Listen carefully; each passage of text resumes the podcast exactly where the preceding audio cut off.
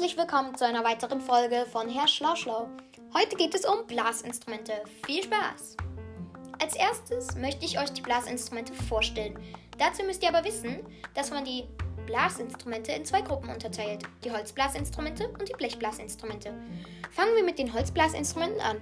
Diese Familie ist wesentlich kleiner als die Blechblasinstrumentenfamilie. Sie umfasst die Blockflöte, die Querflöte, das Fagott, die Klarinette, die Oboe und das Saxophon. Natürlich muss man hier auch die ganzen Flötenarten einbeziehen. Jedoch sind es so viele, dass ich die, die jetzt leider nicht alle auflisten können, konnte. Ich glaube, die Blockflöte und die Querflöte als Beispiele reicht. Jetzt kommen wir zu den Blechblasinstrumenten. Diese Familie umfasst viel mehr.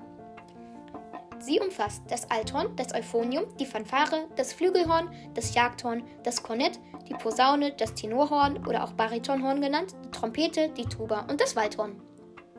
Jetzt fragt ihr euch aber bestimmt, warum heißen die Holzblasinstrumente Holzblasinstrumente? Sie sind doch nicht aus Holz.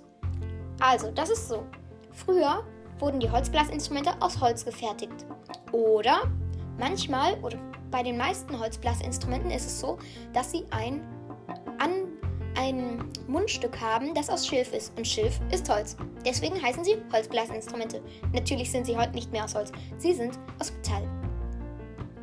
Und das war's auch schon wieder. Ich hoffe, es hat euch gefallen und wünsche euch noch viel Spaß auf den Kanälen Herr Schlauschlau und Haustierworld.